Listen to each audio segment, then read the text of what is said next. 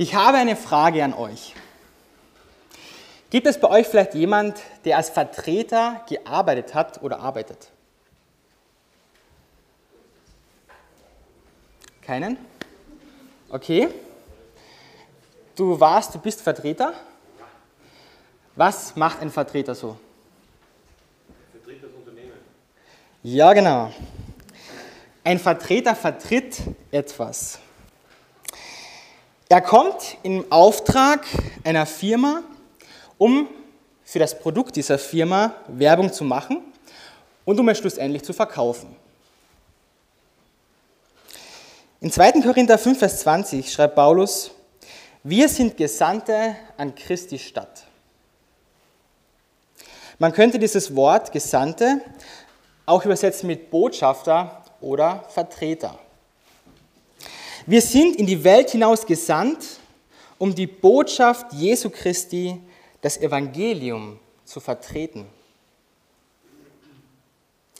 Allerdings frage ich mich, ob ich, ob wir gute Vertreter des Evangeliums sind. Nun, um diese Frage beantworten zu können, müssen wir uns zuerst fragen, was denn einen guten Vertreter so ausmacht. Was denkt ihr?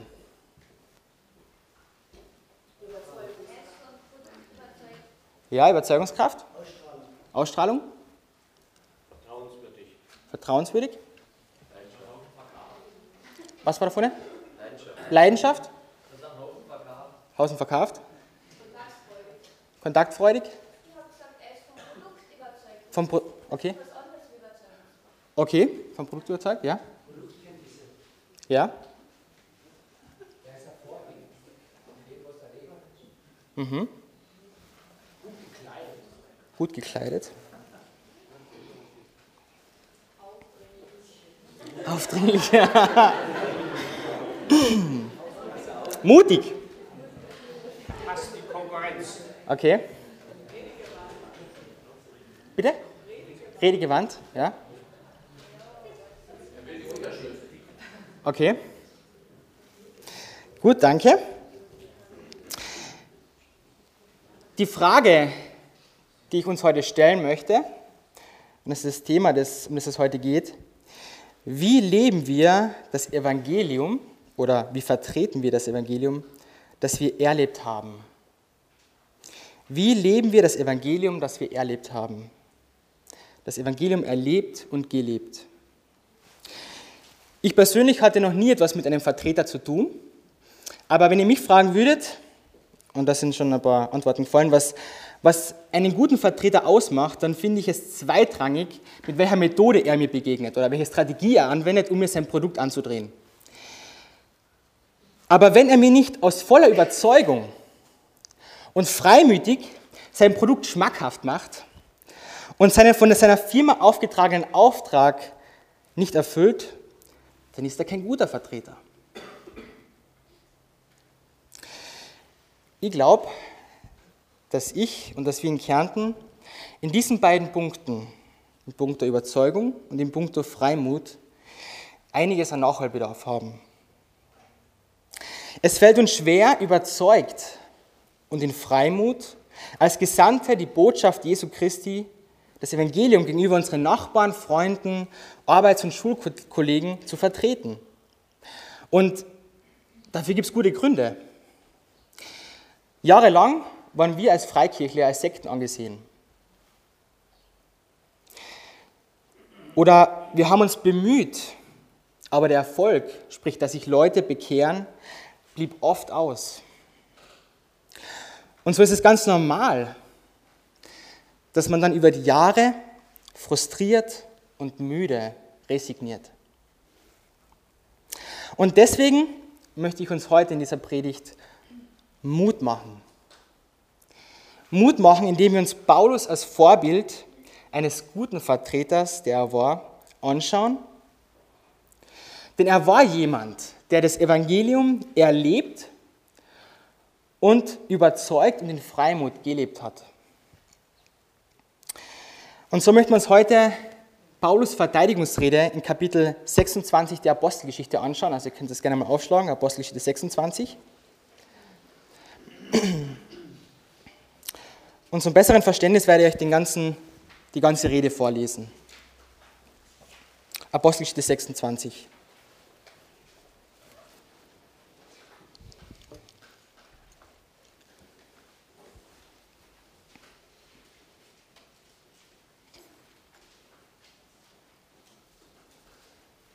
Da sagte Agrippa zu Paulus, du hast die Erlaubnis, in eigener Sache zu reden. Paulus erhob die Hand und sagte zu seiner Verteidigung, ich schätze mich glücklich, König Agrippa, dass ich mich heute vor dir verteidigen darf, wegen all der Dinge, die mir die Juden vorwerfen. Besonders, da du ja ein Kenner aller jüdischen Satzungen und Streitfragen bist. Deshalb bitte ich dich, mich geduldig anzuhören. Das Leben, das ich seit meiner Jugend bei meinem Volk und in Jerusalem geführt habe, ist allen Juden von Anfang an bekannt. Ich bin ihnen von früher her bekannt und wenn sie wollen, können sie bezeugen, dass ich nach der strengsten Richtung unserer Religion gelebt habe, nämlich als Pharisäer. Und jetzt stehe ich vor Gericht wegen der Hoffnung auf die Verheißung, die von Gott an unsere Väter ergangen ist. Unser Zwölf-Stämme-Volk hofft sie zu erlangen. Und deshalb dient sie Gott unablässig bei Tag und Nacht. Dieser Hoffnung wegen, König, werde ich von den Juden angeklagt. Warum haltet ihr es für unglaubhaft, dass Gott Tote auferweckt? Ich selbst meinte, ich müsste den Namen Jesu des Nazareas heftig bekämpfen. Das habe ich in Jerusalem auch getan. Ich ließ mir von den Hohepriestern Vollmacht geben und sperrte viele der Heiligen ins Gefängnis. Und wenn sie hingerichtet werden sollten, stimmte ich dafür. Und in allen Synagogen habe ich oft versucht, sie durch Strafen zur Lästerung zu bringen. In maßloser Wut habe ich sie sogar bis in die Städte außerhalb des Landes verfolgt. So zog ich auch mit der Vollmacht und Erlaubnis des Hohepriesters nach Damaskus. Da sah ich unterwegs, König, mitten am Tag ein Licht, das mich und meine Begleiter vom Himmel her umstrahlte, heller als die Sonne. Wir alle stürzten zu Boden und ich hörte eine Stimme auf Hebräisch zu mir sagen, Saul, Saul, warum verfolgst du mich? Es wird dir schwer fallen, gegen den Stachel auszuschlagen. Ich antwortete, wer bist du Herr? Der Herr sagte, ich bin Jesus, den du verfolgst. Steh auf Stell dich auf deine Füße, denn ich bin dir erschienen, um dich zum Diener und Zeugen dessen zu erwählen, was du gesehen hast und was ich dir noch zeigen werde.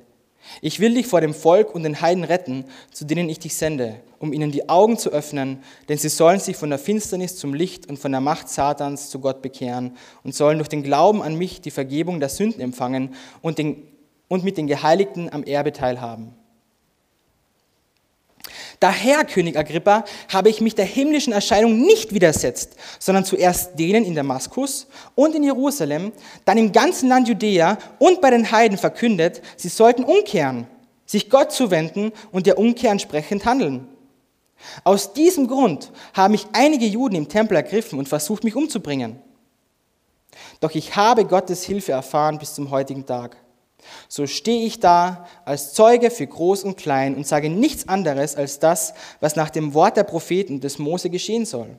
Dass der Christus leiden müsse und dass er als erster von den Toten auferstanden dem Volk und den Heiden ein Licht verkünden werde. Als er sich mit diesen Worten verteidigte, rief Festus laut, Du bist verrückt, Paulus! Das viele Studieren in den Worten, in den heiligen Schriften, treibt dich zum Wahnsinn. Paulus erwiderte, ich bin nicht verrückt, erlauchter Festus. Was ich sage, ist wahr und vernünftig.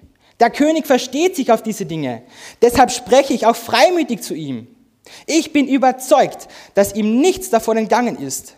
Das alles hat sich ja schließlich nicht in irgendeinem Winkel zugetragen. König Agrippa, glaubst du dem Propheten? Ich weiß, dass du glaubst.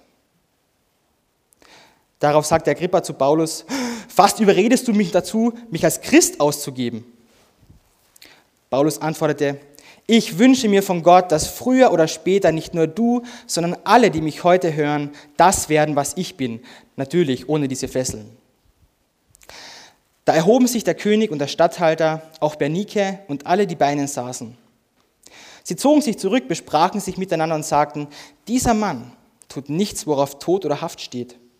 Und Agrippa sagte zu Festus, der Mann könnte freigelassen werden, wenn er nicht an den Kaiser appelliert hätte. Das Evangelium erlebt und gelebt. Über zwei Jahre ist es nun schon her. Seitdem Paulus in Jerusalem unter einem riesigen Tumult gefangen genommen wurde und mit großem Aufwand nach Caesarea in das dortige Prätorium gebracht wurde. Seitdem, seit zwei Jahren sitzt er dort in Haft. Und immer wieder versuchten die Juden, ihn den Prozess zu machen, ja ihn sogar umzubringen. Und immer wieder scheiterte es am römischen Statthalter, der nicht so recht weiß, was er mit Paulus anfangen soll. Verurteilen kann er ihn nicht, denn dafür reichen die Indizien nicht aus. Und freilassen, mh, hm, da könnte er sich mit den Juden verscherzen. Also was macht er? Er lässt die Zeit für sich arbeiten. Ach, soll er doch da im Gefängnis bleiben, der Paulus. Zwar gab es mit der Zeit für Paulus Hafterleichterung, aber zwei Jahre seines Lebens ist er gefangen und kann nichts an seiner Situation ändern. Ich frage mich, wie er sich gefühlt hat.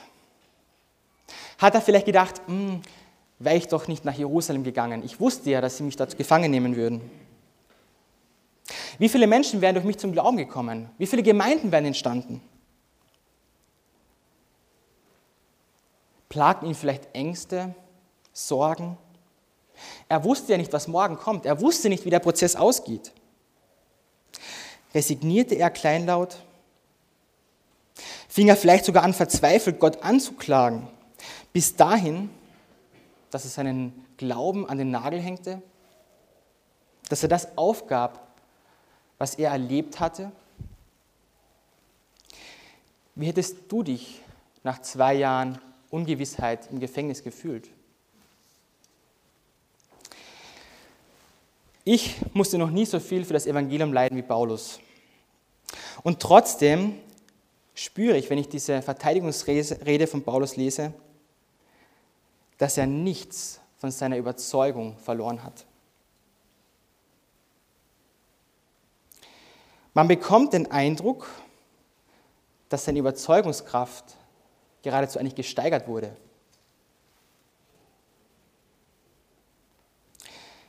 Er hielt daran fest, dass das, was er auf der Straße nach Damaskus erlebt hatte, wahr ist.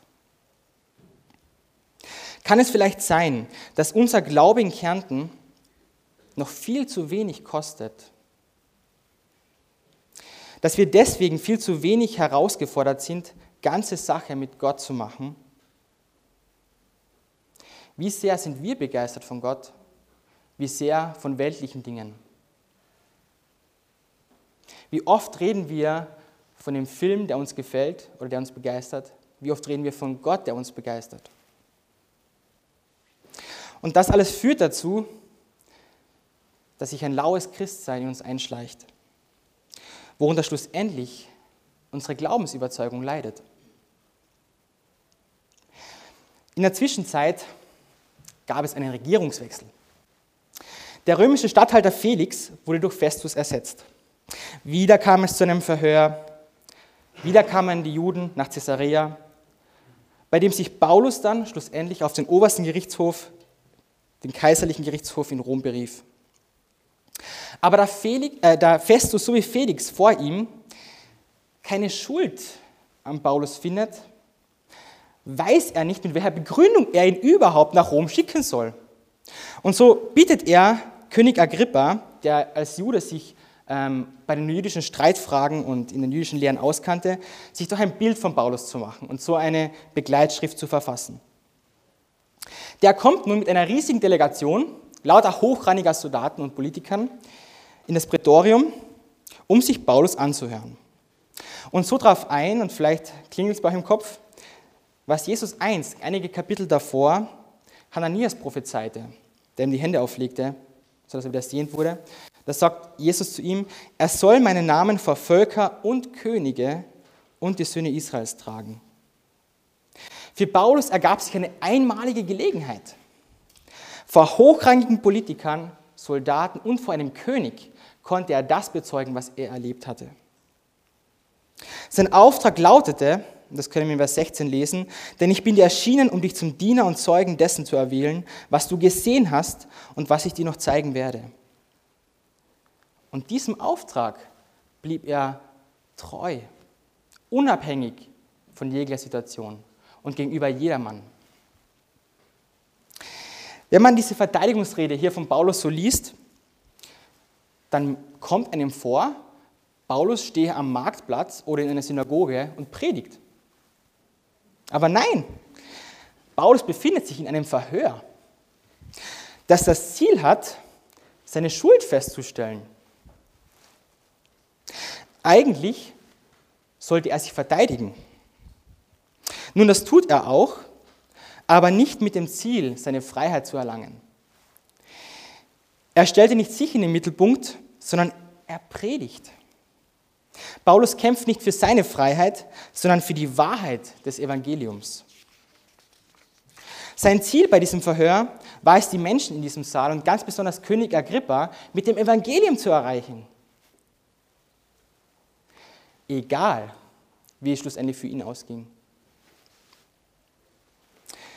Seine Einstellung war nicht bloßes Pflichtbewusstsein, so nach dem Motto, äh, eigentlich bin ich Christ, also Gott hat mir noch diesen Auftrag gegeben und äh, eigentlich will ich nicht, aber ich sollte.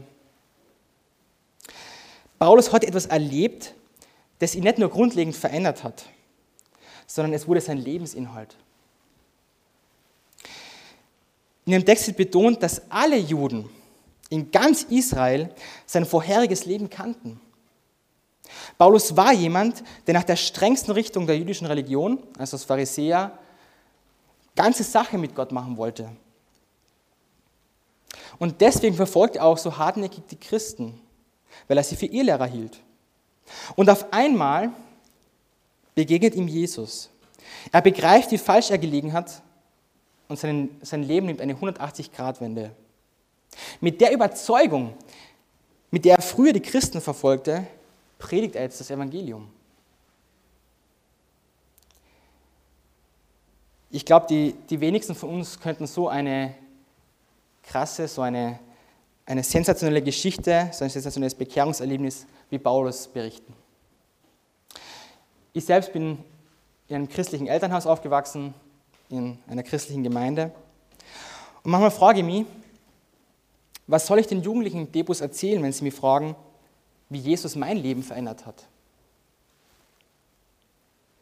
Ich glaube, es mangelt uns deswegen oft an Überzeugung, weil uns viel zu wenig bewusst ist, was wir an Jesus haben und wie er unser Leben verändert hat. Denn wie sollen wir auch das Evangelium überzeugt und in Freimut bezeugen, wenn wir es nicht am eigenen Leib erlebt haben?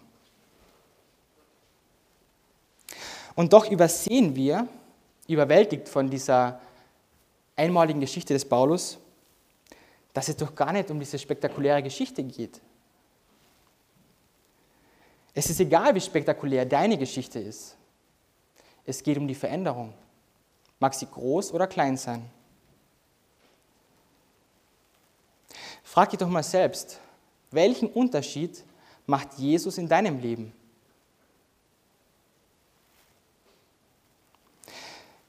Was habe ich durch ihn tagtäglich, was ich ohne ihn nicht hätte? Das geht natürlich nur, wenn ich mit Jesus lebe.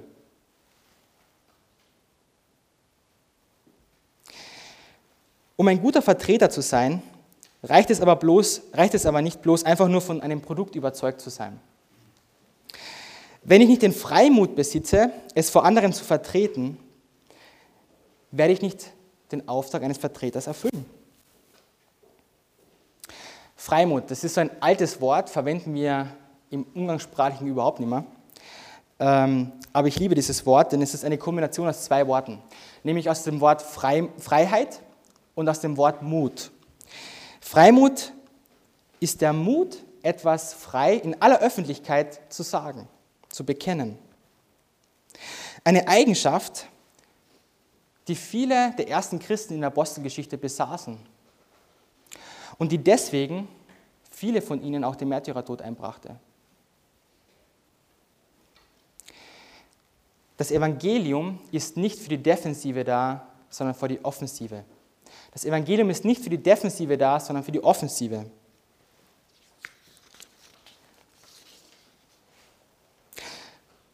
Paulus predigt und auf einmal unterbricht ihn Festus mit den Worten, Paulus, du spinnst ja!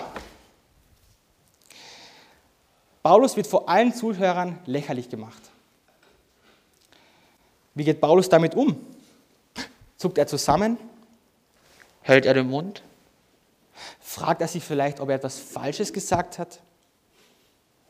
Ich lese Vers 25, da sagt Paulus, ich bin nicht verrückt, erlauchter Festus. Was ich sage, ist wahr und vernünftig. Der König versteht sich auf diese Dinge. Deshalb spreche ich auch freimütig zu ihm. Ich bin überzeugt, dass ihm nichts davon entgangen ist. Das, das alles hat sich ja schließlich nicht in irgendeinem Winkel zugetragen. König Agrippa, glaubst du den Propheten? Ich weiß, dass du glaubst. Darauf sagte Agrippa zu Paulus, fast überredest du mich dazu, mich als Christ auszugeben. Paulus antwortete, ich wünsche mir von Gott, dass früher oder später nicht nur du, sondern alle, die mich hören, das werden, was ich bin, freilich ohne diese Fesseln. Obwohl Paulus vor allen Zuhörern lächerlich gemacht wird, gibt er nicht auf.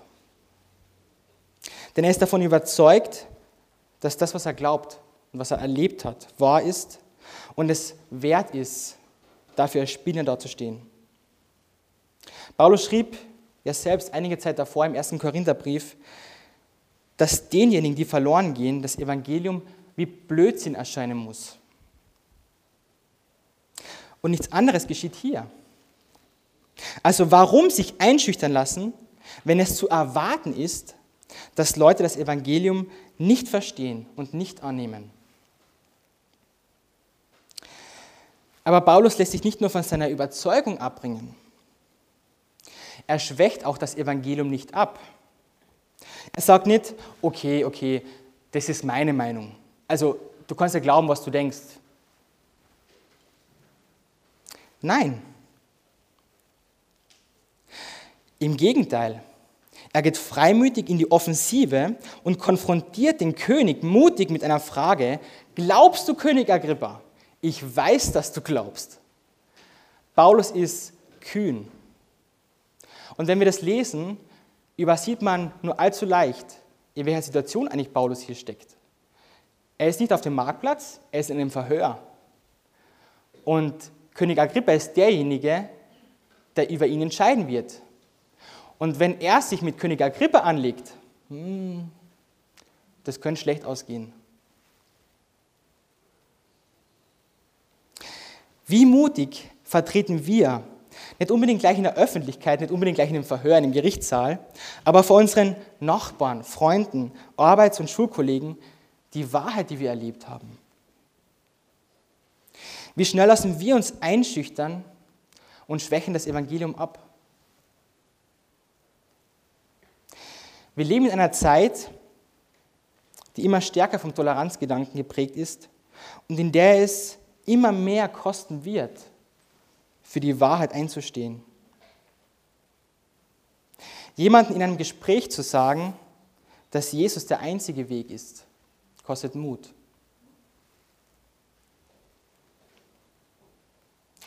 Die Christen im ersten Jahrhundert hatten diesen Freimut, die Freiheit, den Mut, das zu sagen. Aber sie hatten diesen Freimut nicht aus sich heraus, nicht weil sie so toll waren, sondern weil sie Gott darum gebeten haben. Und er hat es ihnen geschenkt. Und ich glaube, das sollten wir auch tun. Und wir müssen uns wieder ganz neu bewusst machen, dass wir keine minderwertige Ware anzubieten haben. Wir haben das Evangelium. Wir denken oft viel zu schlecht von uns und von dem, was wir eigentlich glauben.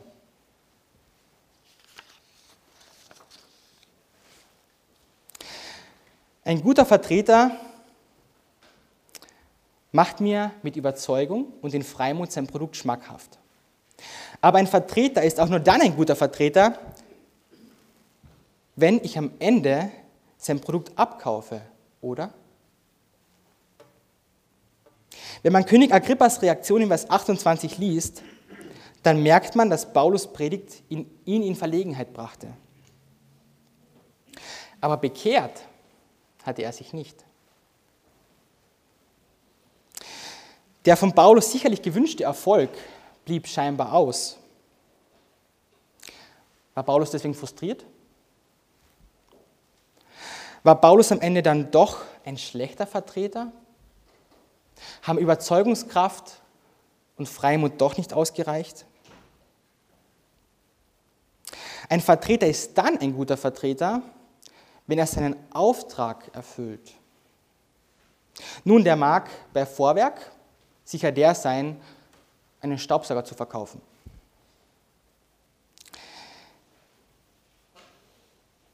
Aber wie sieht es bei Paulus aus? Paulus war deswegen nicht frustriert, weil er wusste, dass sein Auftrag nicht darin bestand, Menschen zu bekehren, sondern als Gesandter die Botschaft Jesu Christi zu vertreten. Einfach nur Zeuge zu sein. Kann es sein, dass, uns deswegen oft, dass es uns deswegen oft an Überzeugung und Freimut mangelt, weil wir frustriert sind, dass sich über Jahre so wenig oder niemand für Jesus entscheidet? Ich glaube, dass wir oft ein falsches Bild unserer Aufgabenbeschreibung haben. Seit über zehn Jahren machen wir die Debusarbeit in Villach. Und soweit ich weiß, hat sich noch niemand im Bus bekehrt. Heißt das, wir haben unseren Auftrag nicht erfüllt? Nein. Wir haben ihn erfüllt. Wir haben über zehn Jahre lang das Evangelium gepredigt. Dafür hat Gott uns in die Welt gesandt. Das zu leben, was wir erlebt haben. Bekehren muss Gott. Und ich glaube, wir werden überzeugter dranbleiben, wenn wir das beherzigen.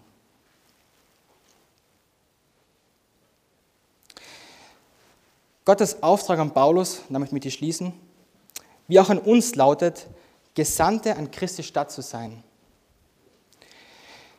Wir sind in die Welt hinaus gesandt, um die Botschaft Jesu Christi, das Evangelium zu vertreten.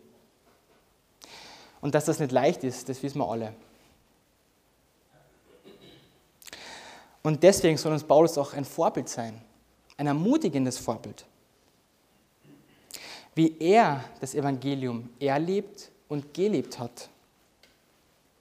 Nämlich in Überzeugung und in Freimut, indem er einfach seinen Auftrag treu auch in Schwierigkeiten und schweren Situationen erfüllte. Und selbst dann, wenn der erwünschte Erfolg ausbleibt.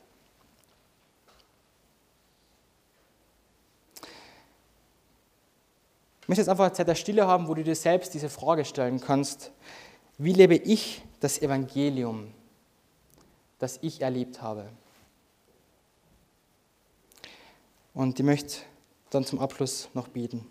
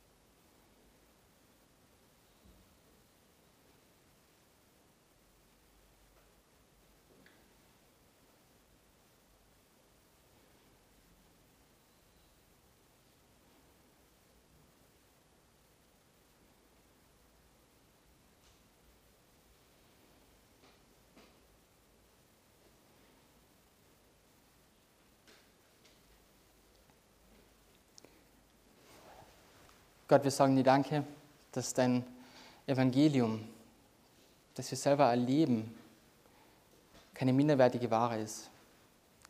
Es ist etwas, das uns Frieden und Freude gibt. Und ich möchte bitten, dass du uns begreiflich machen lässt, einfach wie, wie einzigartig und wie großartig dein Evangelium ist. Und dass wir es einfach in Freimut leben. Wir möchten dich bitten, dass du uns Freimut schenkst, so wie du es den ersten Christen geschenkt hast die keine Angst gehabt haben und keine Scheu. Angst vielleicht schon, aber sie haben es trotzdem getan. Sie haben dich bezeugt und sie haben das bezeugt, was sie erlebt haben. Und darum bitte ich dich, dass du uns Mut schenkst und dass du uns überzeugst, dass du uns begreif, ja, begreifen lässt, wie, wie genial du doch bist und was du in unserem Leben alles getan hast. Und ich möchte bitten, dass du schenkst, dass wir in der kommenden Woche darüber nachdenken. Erinnere uns daran und verändere du unser Leben. Gott, wir lieben dich, wir möchten dir nachfolgen und wir sagen dir Danke, dass du uns so allem wie wir sind. Amen.